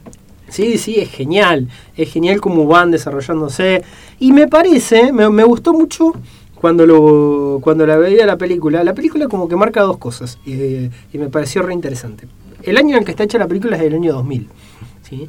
En el año 2000 creo que es cuando ya empiezan a decaer las publicaciones. Es como una oda también a las revistas, a las publicaciones así tipo la Rolling Stone. Acá en su tiempo que estuvo estuvo La Mano, Inrecuptibles, ¿sí? Hay un montón de esas publicaciones que eran muy importantes, pero muy importantes. Pero el mismo personaje de Hoffman García, dice al inicio Sí, de la, la película García también. que está en decadencia el rock clásico, que ya lo, ya lo nuevo ya no Es- es lo mismo y que ya perdió el espíritu y se volvió comercial. Exacto, eso es justamente ahí donde iba. En la película se marca que en el 73 Lester Banks le dice, bueno, llegaste sobre el final, dice, ya estamos, acá el rock and roll se está, se está muriendo, esto es el, lo último que quedaba. Y la película también está hecha en el año 2000 y donde ya empezábamos a, empieza a terminarse la era analógica de, eh, tanto en el cine como en cuanto a estas publicaciones. Las revistas después a partir de la década de- del 2000 creo que fue su última década y ahora están subsistiendo casi todas de forma digital. ¿Mm? Y es como que hace una despedida, una despedida muy linda para mí de todo eso y que da- marca cómo fue la época, cómo se hacían, cómo eran los periodistas, cómo alguien podía empezar siendo periodista a los 15 años, cosa que ahora es casi imposible, no es casi imposible, es imposible. Pero que ahí te lo marcaba y era algo que pasaba de verdad. Che, Pablo. Bueno, Luciano Saracino empezó así. Empezó como escritor, eh, siendo eh, periodista para una para una mm, publicación tipo la Rolling Stone en todo acá. Sí, sí. Empezó siguiendo grupos de cumbia. Claro, pero viste que ahora, ya con el contexto y la profesionalización que tienen un montón de estas... eh, Claro, de ahora es explotación infantil. Claro, ahora ya no se, no se puede, no, no se puede hacer, nadie podría, no podría llegar inclusive. No, no, ahora no, ahora directamente no. No te dejan ni a los propios sindicatos. Sí, sí. Exactamente. Pero eso me pareció muy interesante. Bueno, y la película tiene un, un montón de detalles. La música es genial. Estuve mirando en los datos y decía que el mayor presupuesto de la película fue en conseguir los derechos de las canciones que suenan en esa película. Salió más caro tener los derechos de la película que pagarle a todos los actores juntos. Sí, de hecho, bueno, ahora para cerrar, vamos a. Voy a contar una pequeña anécdota que nos va a dejar en el. eh, en el tema que vamos a escuchar. Bueno, resulta que eh, Cameron Crowe, cuando tenía lista la película, terminó la película, eh, agarra y, y la lleva a Inglaterra. La lleva a Inglaterra para que la vean Jimmy Page y Robert Plant. Porque bueno, tiene muchos temas de, de Led Zeppelin. Inclusive hay una escena completa en la que escuchaban Escalera al Cielo. Eh, que si la buscan en YouTube la van a poder ver a la escena donde están escuchando Starway to Heaven. Pero, bueno, la ven y dicen que él estaba ahí, los veía a Plant y a Page y que eh, se reían, estaba bien, todo. Y terminó la película y bueno, se fueron a charlar. Primero que le dijeron es bueno. Dice, Starway to Heaven no. Dice, esa canción no la, no, no, no la damos, dice, no, no queremos, no queremos que suene, no es tan fácil que la, entreguemos para que suene en una película. Aparte de que cada banda cobra muchísimo, muchísimo por, por pasar una película en, una película sus canciones. Bueno, así que agarraron y dicen, pero vamos a hacer esto. Eh, la película nos encantó. Así que la canción, esta canción te la vamos a dar y gratis para que la usen nomás. ¿sí? Así que bueno, lo que vamos a escuchar ahora es This is the Way, ¿sí? de Led Zeppelin, la canción que Jimmy Page y Robert Plant le dieron absolutamente gratis a Cameron Crowe para que pasen en la película.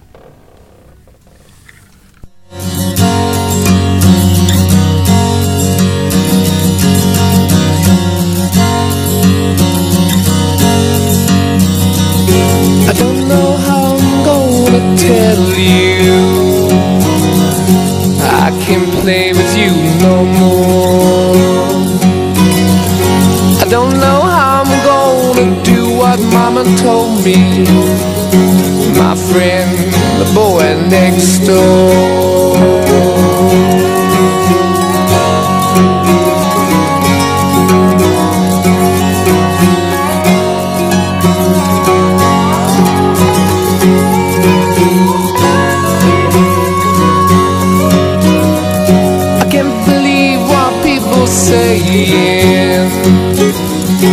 You gonna let your hair hang down. I'm satisfied to sit here working all day long.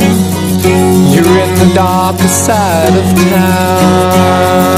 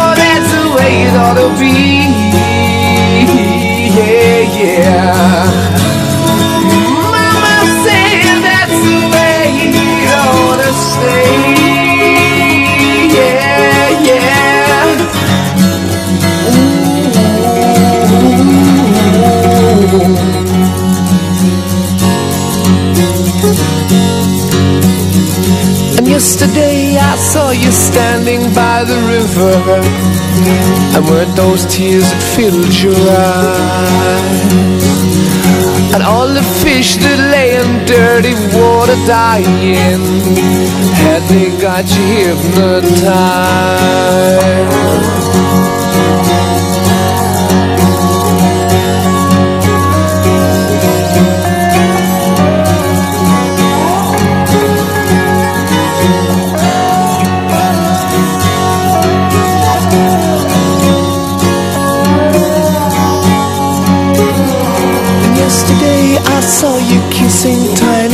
but all that lives is born to die.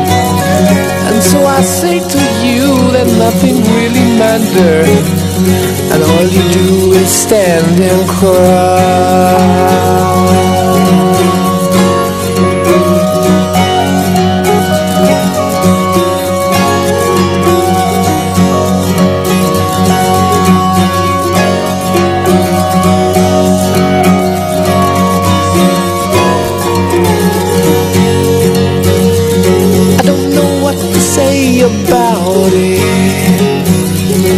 All your ears have turned away. But now's the time to look and look again at what you see. Is that the way it ought to stay? That's the way, that's the way it ought to be. Oh, don't you know now? Mama said, Mama said that's the way it's gonna stay.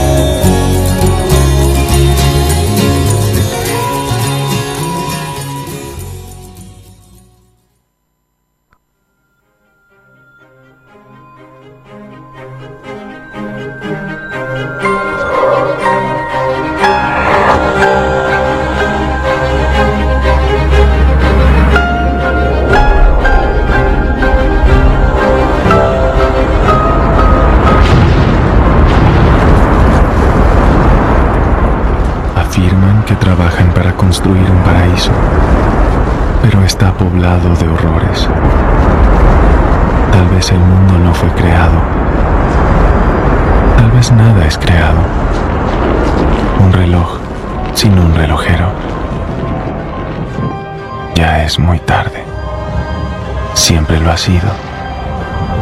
Y siempre será. Muy tarde. Desde el mundo de la vigilia, todos los sábados de 13 a 14.30, Buenos Presagios, por Radio Sudaca.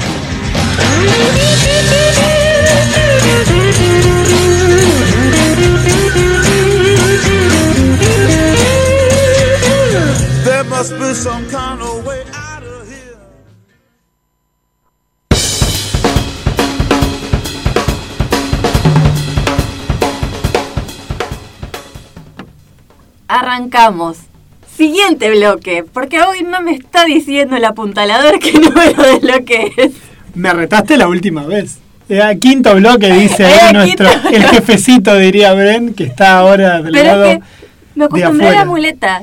Eh, Bueno, viste, eso sí. Ese es el tema, ¿no? Eso sí, claro, sí. Bueno, ¿qué qué va a hacer? A veces el famoso andamiaje que dicen los psicólogos cognitivos, en este momento te saqué andamiaje y te caíste, como Sí, corresponde. ¿viste? Quinto bloque y vamos a hablar un ratito sobre un documental que seguramente ya se me olvidó cómo se llama, pero que es El Dilema de las Redes Sociales, un documental que anda dando vueltas en nuestra red de streaming favorita, casi ya a esta altura del partido.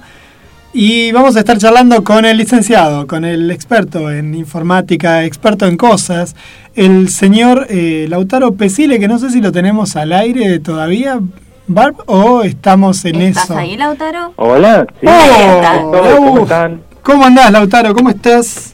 Bien, bien. ¿Cómo están ustedes? Te estamos escuchando, yo te estoy escuchando medio bajito, pero bien, bien. A ver, Ya- ahora. No, no, no, no es, culpa- no es cosa tuya, tiene que ver con Ah, mis oídos. Sí, ¿Cómo andás? ¿Seguís enclaustrado? Sigo, sigo enclaustrado, este, pero bueno, ya faltan menos días. Cada Claro. día falta un día menos para terminar el, el aislamiento preventivo. Claro, estás como, como la mamá de un amigo que cada vez que le preguntaban cuánto faltaba decía cada vez falta menos. Estás igual. Claro. Exacto. Bueno, Lau, eh, ¿es un, ¿son un dilema las redes sociales? ¿Es así para vos? Em, Vos que sí. sos un tipo que se está todo el tiempo interactuando Sí, en sí, las redes todo sociales. El, todo el tiempo es, es, este para para todo el mundo es un es un dilema un dilema diferente el de las redes sociales. Pero sí, este también estuve viendo el el documental, documental. este que, que comentó acá este lo, lo conocí porque hace un habla- hablamos con Bárbara este y me, también me lo me lo recomendó y sí, lo, lo, lo miré y está, está muy interesante. La verdad que este, plantea un montón de ideas que, claro, entre lo creo que lo- algunas las hemos charlado ya en, Programas en anteriores. programas anteriores. Este, sí, la- las hemos discutido, digamos, de manera aislada. Pero en este documental está está bueno porque sí se, se agrupan un montón de, de ideas y de, de- de cuestionamientos a las a las redes sociales, pero creo que lo, lo que subyace por debajo es el tema de que hemos, este, como, como especie, digamos, hemos creado una, una herramienta que es este, como la, la, la herramienta que supuestamente nos debía este, facilitar un montón de cosas a, a, todo la, a todo el mundo y en realidad este facilita este, determinadas cuestiones a determinados grupos y al resto no. En realidad este, todo lo contrario. Se, se presentan un, un montón de, de problemas, este, ya sea este, aislamiento entre los vínculos, eh, porque todo el mundo está prendido al, al- algún aparato, este, se plantea el tema de que este, el famoso control social o el impacto que tienen las redes en la desinformación, las fake news, un montón de este, cuestiones de actualidad que, digamos, este, el eje troncal que las conecta justamente es todo, todo este tema de las redes sociales y la gente que está detrás de ellas. Hoy como justo hablábamos, bueno, hagamos una introducción también al documental. Es un documental de este año del director Jeff Orlowski.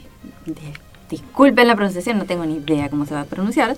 Y parece que primero tuvo un recorrido por los festivales alternativos, le agregaron un par de metraje para incluir todo el situación COVID y lo eh, vendieron a Netflix, los derechos de reproducción. Y está bancado por una organización, por una fundación, que es la que banca el video, el documental. Evidentemente tiene un fuerte financiamiento por detrás, se nota. Y hay eh, tres o cuatro ex empleados de importantes redes sociales que van dando su testimonio, van dando su visión acerca de eh, lo que a ellos les genera como un dilema social, que es el título original, el dilema social era, del rol que tienen las redes sociales en la vida de las personas y después ya se va ampliando a lo que es eh, los estados y todo tipo de relación humana, porque incluso eh, hacen una especie de actuación en la que vemos la dinámica de una familia y cómo va interviniendo en cada uno de sus miembros, hasta, bueno, con mucha licencia creativa, obviamente, pero que realmente toca puntos muy comunes, no, no salen nada fuera de la norma. Lo interesante que tiene es que las personas que hablan son eh, no son cualquier empleado de son CEOs, son parte del proyecto técnico, digamos, personas que fueron los que crearon fragmentos enteros del algoritmo, los que están diciendo esto que hemos creado es un monstruo incontrolable.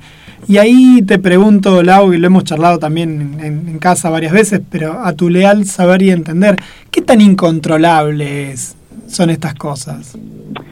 Yo creo que esto, sí, ta- también lo, lo pensaba este, luego de ver el documental. Está El documental en ese sentido está planteado medio inocentemente, porque sí es cierto, hablan con esta gente que este, tuvieron este papel protagónico en creación de parte de lo que son estos estos sistemas, estos megasistemas.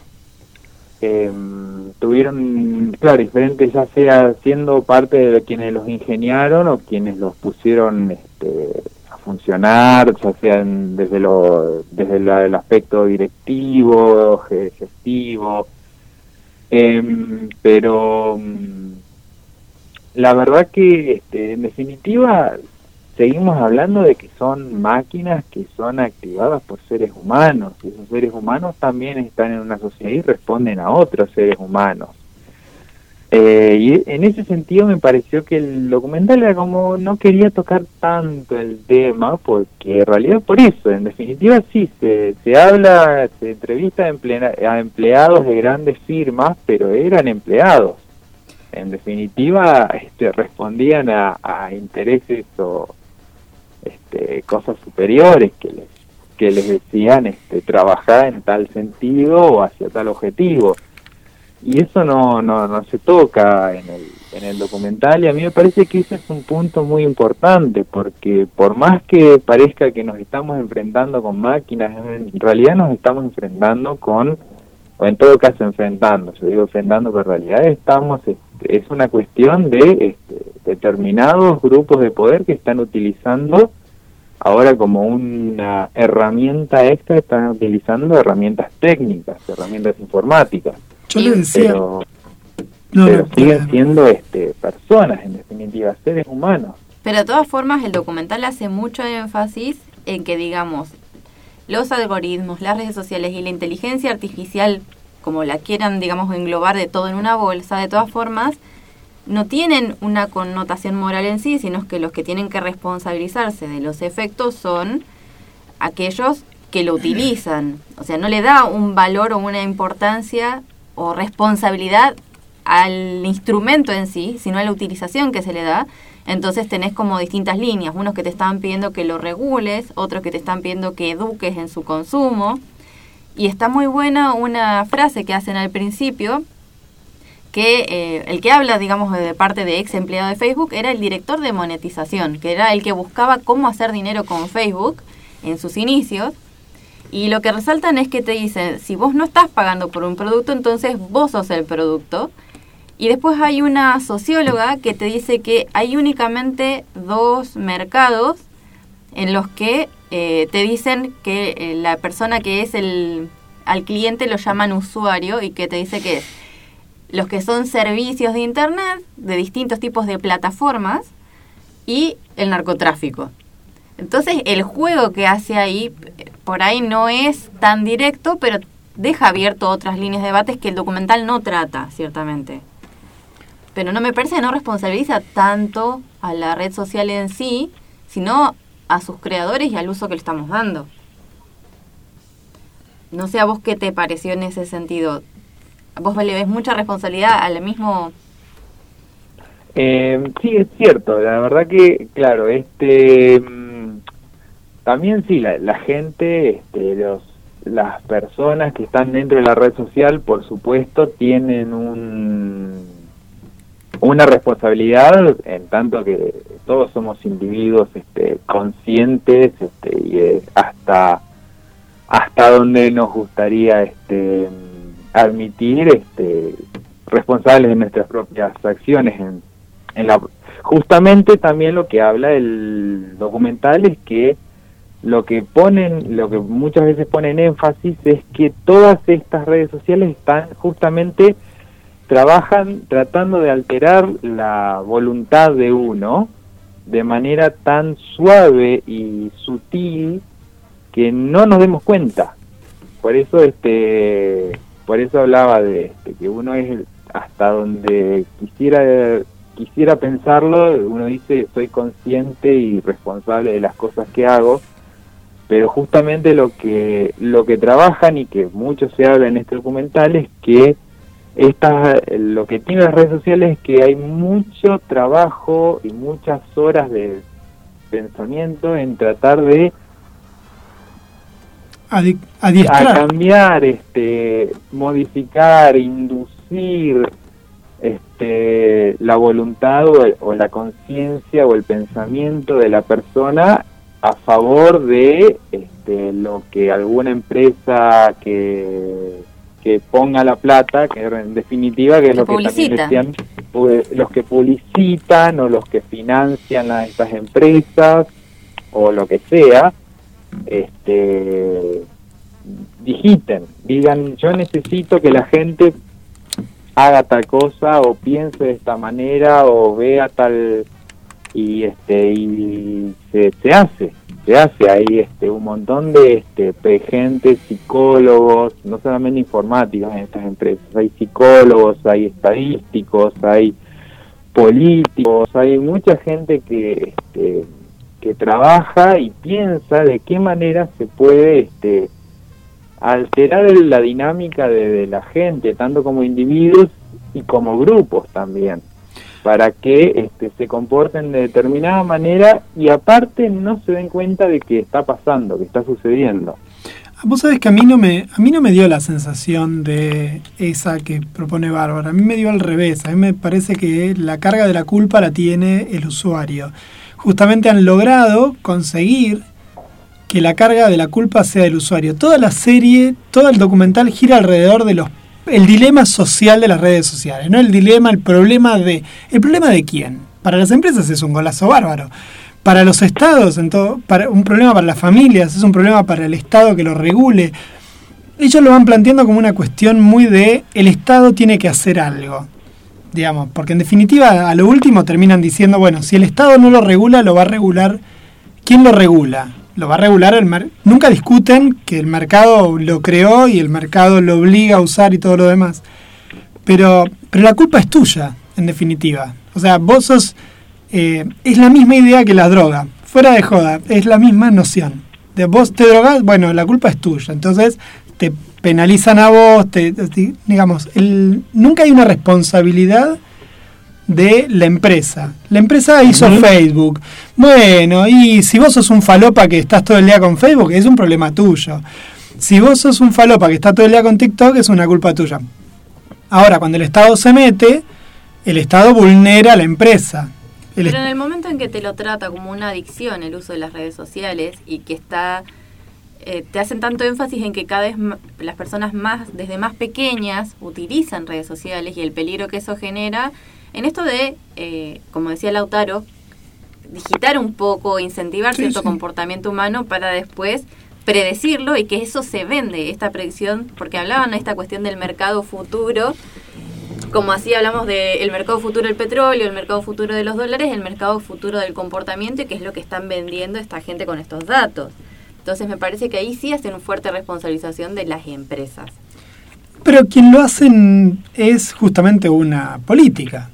Los empresarios, lo, es la socióloga esta la que lo Es dice. una socióloga. Bueno, la socióloga. Pero además es parte del Partido Demócrata. Por eso te digo que es política, porque es una de las que está en contra del actual candidato demócrata que está bancado por las empresas de, Claro. de, de las redes sociales. Justamente el actual candidato demócrata en Estados Unidos está bancado por esta gente, cuando esta socióloga es de los que está en contra de esta gente. Claro, Joe Wiener.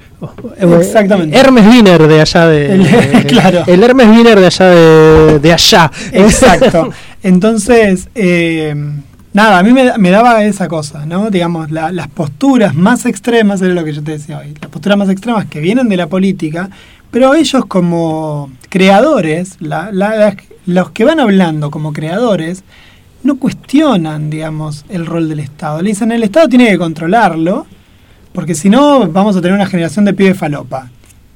Bueno, está bien, pero hiciste fuerza para tener una, digamos, ahora se horrorizan de lo que acaban de hacer y le piden al Estado un control que no sé si el Estado quiere hacerlo. No sé hasta qué punto. Igual, me perdón, ¿Quiere permiso. o también, Eh, yo que me este, meta. Di- Es parte de lo que planteaba. qué- Yo creo que esa mirada eh, también va desde la parte en la que ellos no, no, no coinciden, no tienen idea. El, el rol del Estado para ellos es una invención. Paulín, se te está superponiendo lo tuyo con Lautaro que está pensando no que no lo escuchamos.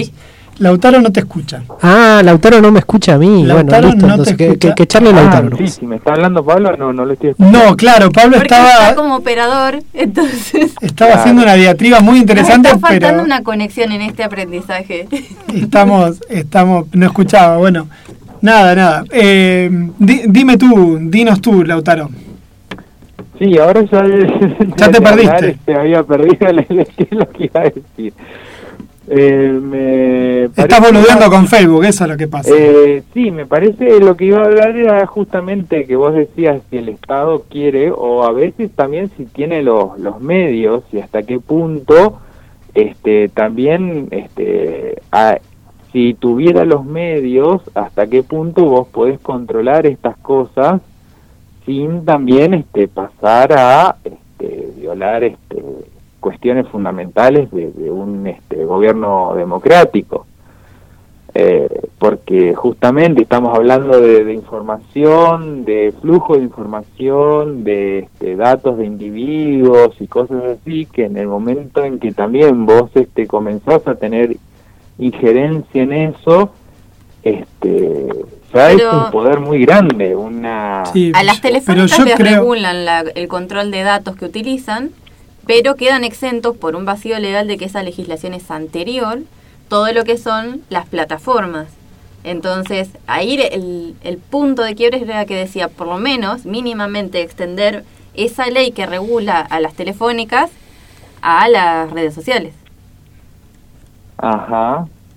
Sí, igualmente es tanto el flujo de datos y hay que demarcar bien también lo que es este lo que sería este este control de, de- del Estado, en, en qué sentido, hasta cuáles son, por eso, cuál cuál sería el límite, cuál sería el objetivo de que por eso hay un montón de cosas a discutir porque cuando estas sí estas cosas usualmente se, se arman ahí en base a la, a la urgencia y a la, y a la demanda en algún este alguna cuestión este desde el momento este da, da pie a da pie a cosas bastante este controversiales me parece sí, yo entiendo el peligro de esto, pero bueno, Lau, tenemos que dejarlo acá. Te vamos a, te vamos a invitar en otro momento. Va a quedar abierto porque seguramente van a seguir Sí, a- seguramente. apareciendo nuevas, nuevos documentales y nuevos cuestionamientos a esto, así que vamos a seguir trabajándolo.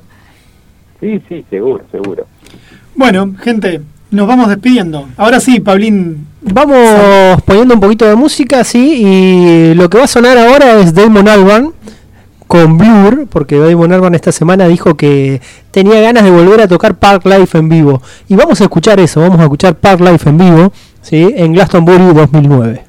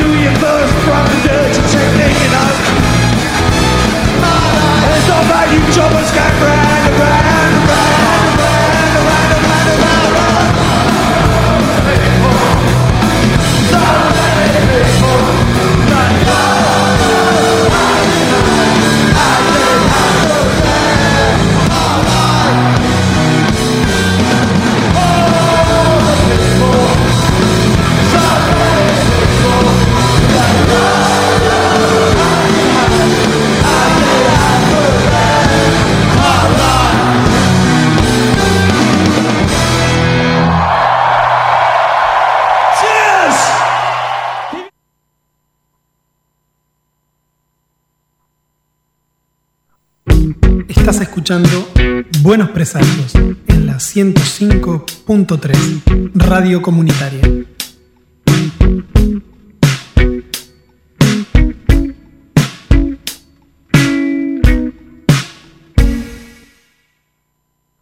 Nati, Chao, mamita. decile chau a la película. Chao. Chao. Chao, mamita, chao.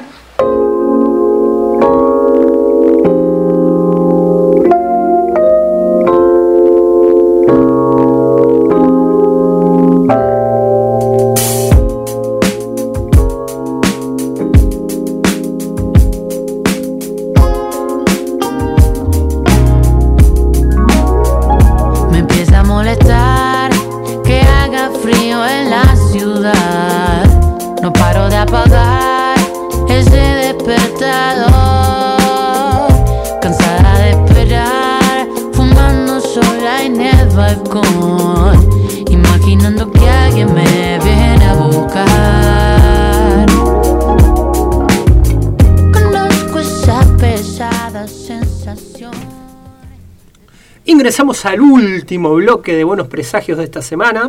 ¿sí? Hermoso día entre Leu. Y ya está, ya nos vamos. Voy a agarrar la bici y voy a salir de, para mi casa despacio. Eh, transpirando un poco seguramente, porque así como estamos.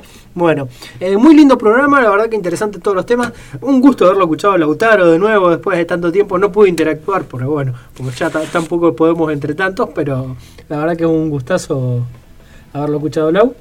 Eh, muchos saludos para él, para Eva, oyentes nuestros de siempre. Y lo que suena de fondo, ¿qué es lo que suena de fondo? El indio nos está saludando. ¿Qué nos dice? Auf Wiedersehen.